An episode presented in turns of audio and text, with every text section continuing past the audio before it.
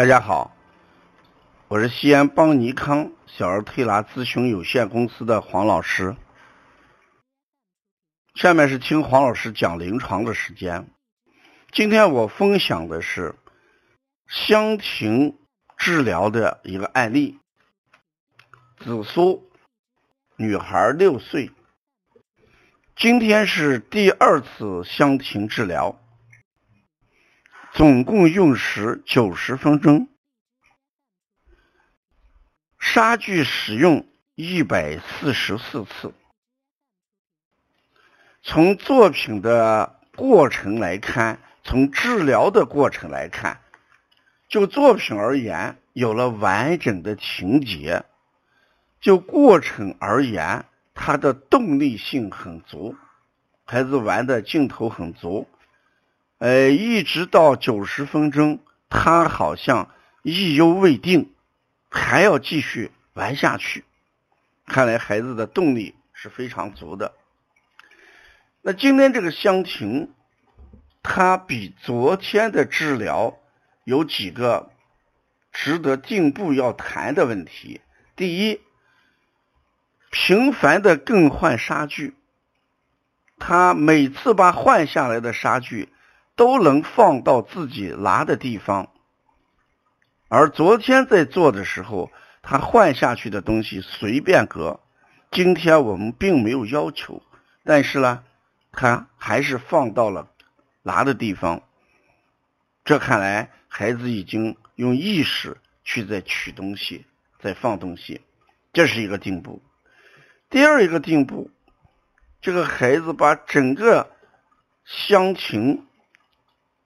最终的图案摆成了一个白雪公主的完整的家，有床睡觉的床，洗脸的，呃，这个洗具，上厕所的马桶，做饭的一系列东西，还有喝水的杯子。因为它的题目就是白雪公主的家，所以这个家是比较完整，里边也没有交通工具。也没有动物闯入，看起来是很完整的。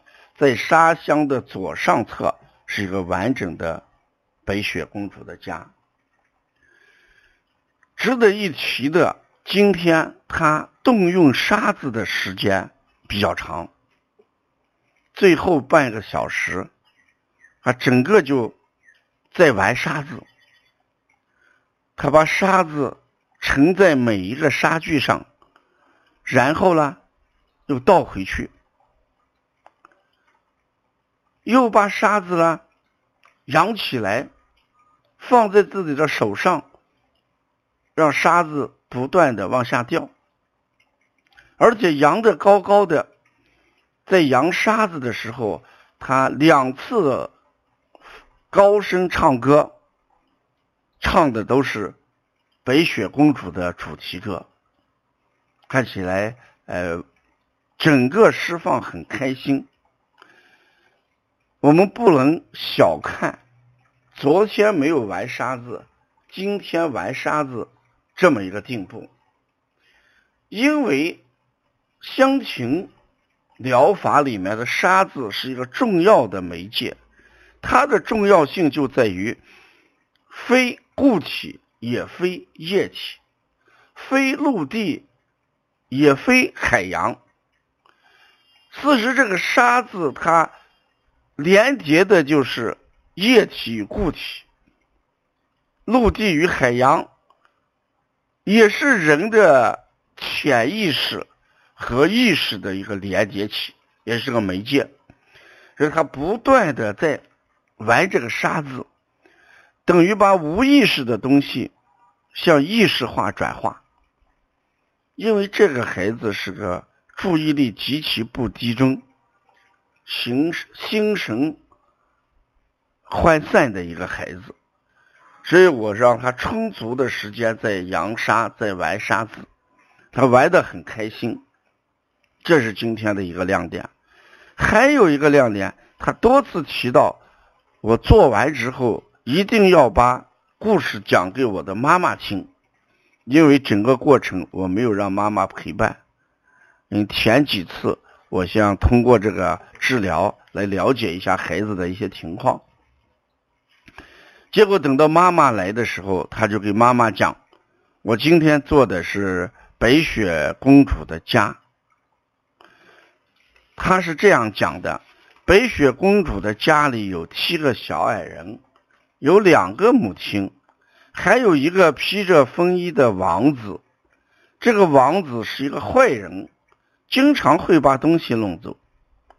两个母亲呢，给白雪公主家干家务。白雪公主也有一个魔法棒，可以把人变成青蛙。家里还住着一只小熊，睡在婴儿床上。杨夫人和小兔子艾瑞卡住在一起。杨夫人会讲故事，会教书，而艾瑞卡只是一只爱吃饭的小兔子。故事讲的。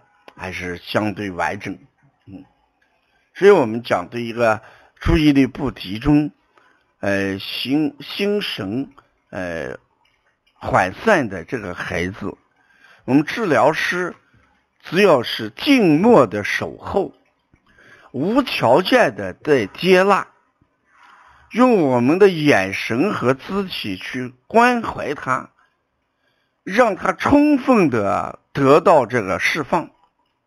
充分的通过沙具跟沙子，把内心的东西完全给他展示出来，唤醒他的注意力，这就是我们治疗的目的。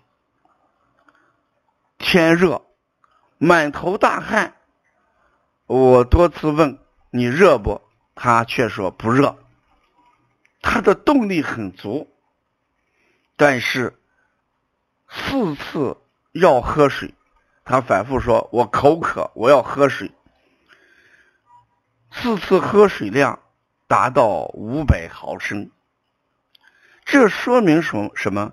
说明孩子在心理整合的过程当中是极其的紧张。